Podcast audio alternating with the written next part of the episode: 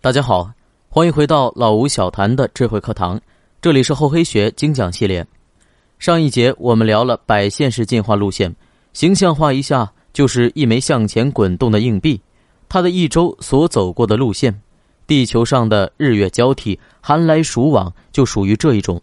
类似的还有鸡生蛋，蛋生鸡，英雄造时势和时势造英雄。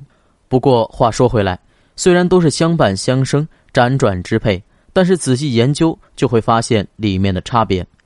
日月和寒暑，它们交替循环，始终如一。但鸡生出来的蛋，再孵出来的鸡，已经不是之前那只鸡了。那么同样，时势造出来的英雄，再造出来的时势，也已经不是之前的那个时势。这个过程重复的次数越多，说明社会与文明发展的时间就越久。进步的就越多，这种循环的同时又向上的路线，就叫做螺旋式进化。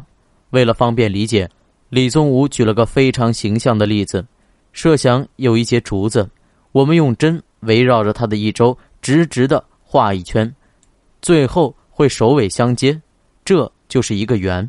那如果我们在画的时候，这节竹子同时在被人拉着慢慢移动。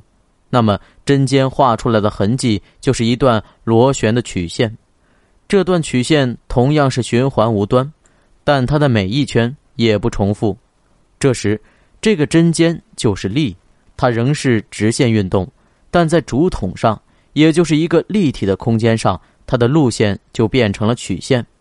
此时，竹子又在向上生长，这就对应着时间的变化，所以直线的力。作用在空间和时间之下，就形成了一段圆锥形的螺线。相对于交替循环的摆线式而言，这个循环加上升的路线更接近人类社会的发展过程。中华民族几千年来的历史变迁也印证了这一点。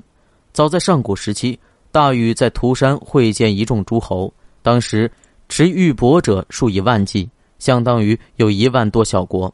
到了商汤时期。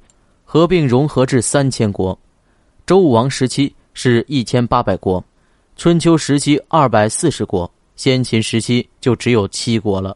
直到秦始皇统一六国，天下归一。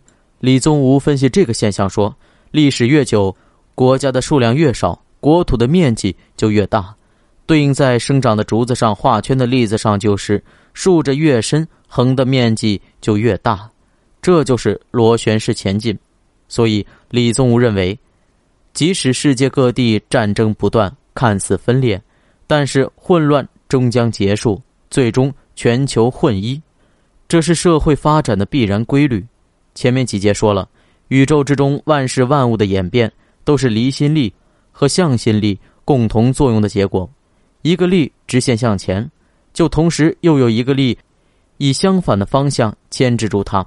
最终都会变成一个回旋状态，但回旋的同时又在向前移动，就形成了摆线式或者螺旋式的演变。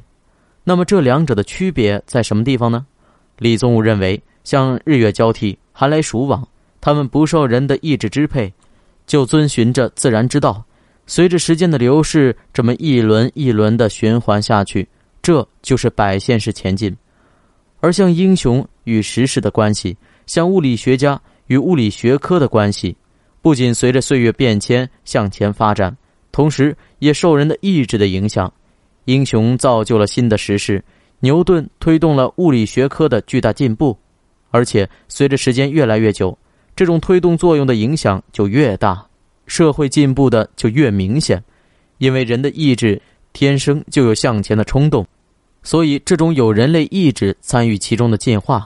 就形成了螺旋式路线，放到个人身上，这个原理同样适用，因为人心也是由向心力和离心力相互作用产生变化的。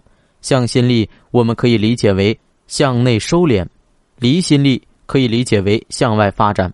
当一股力量向外发展到极致，就会收敛；收敛到极致，就又会向外发展。这就是古人说的“盈虚消长”。也是一种循环无端。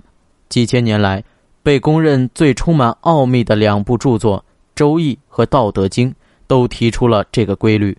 所以，李宗吾总结说：“宇宙之中的万事万物都是正负二力互为消长，所谓月盈则亏，分久必合等等，都是这个规律的体现。所以，最善于治国的周文武王才有了一张一弛之说，而这也是当今管理者们必须要通晓的智慧。”感谢大家收听厚黑学系列，欢迎继续关注老吴小谈，我们下节再见。